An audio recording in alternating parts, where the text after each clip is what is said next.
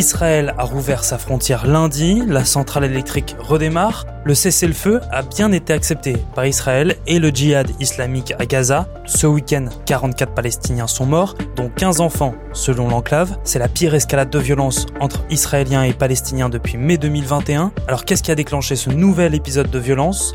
On pose la question à Laura Dulieu, journaliste à BFM TV.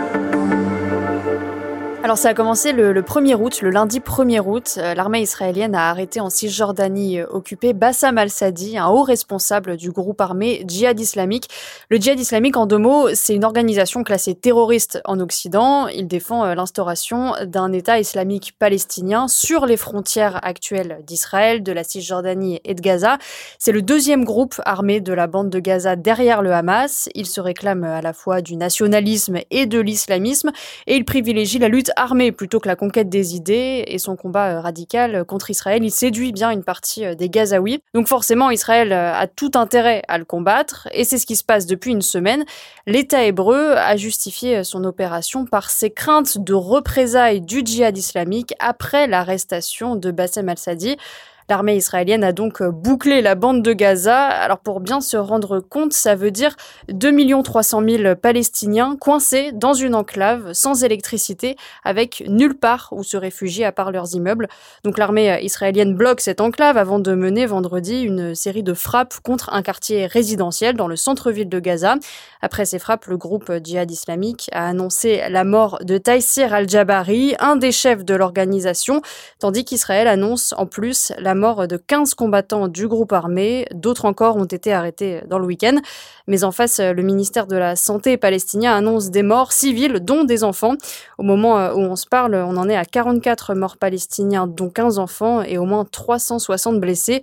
Le groupe djihad islamique a répliqué en, tirant euh, un grand nombre de roquettes vers Israël qui ont fait trois blessés. Qu'est-ce qui a finalement conduit à une trêve dans la nuit de dimanche à lundi? Eh bien, c'est l'Égypte. C'est l'Égypte qui œuvre beaucoup et qui a beaucoup œuvré pour cette trêve. Et c'est aussi l'Égypte qui avait largement participé au cessez-le-feu en 2021 pendant la guerre des 11 jours, mais aussi lors des guerres de 2008 et 2013.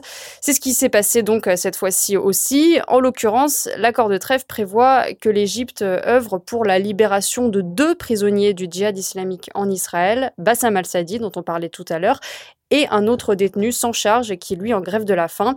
La trêve, euh, elle est entrée en vigueur dimanche soir, mais elle reste fragile, d'autant qu'Israël a donné un nom à son opération Aube naissante. Et selon euh, certains spécialistes, ça laisse présager une poursuite des combats. Mais pour l'instant, en tout cas, lundi matin, les points de passage autour de Gaza avaient rouvert et des camions de carburant et de marchandises ont pu passer.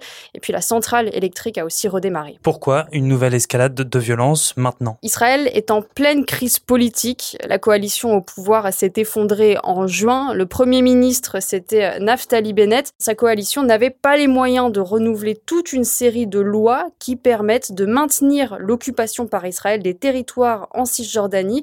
Ces lois, elles expiraient fin juin et elles, elles seront euh, soumises au prochain Parlement.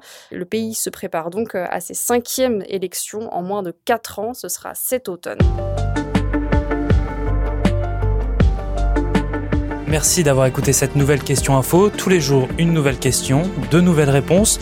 Nous sommes sur toutes les plateformes d'écoute. Vous pouvez vous abonner pour ne rien manquer. À bientôt.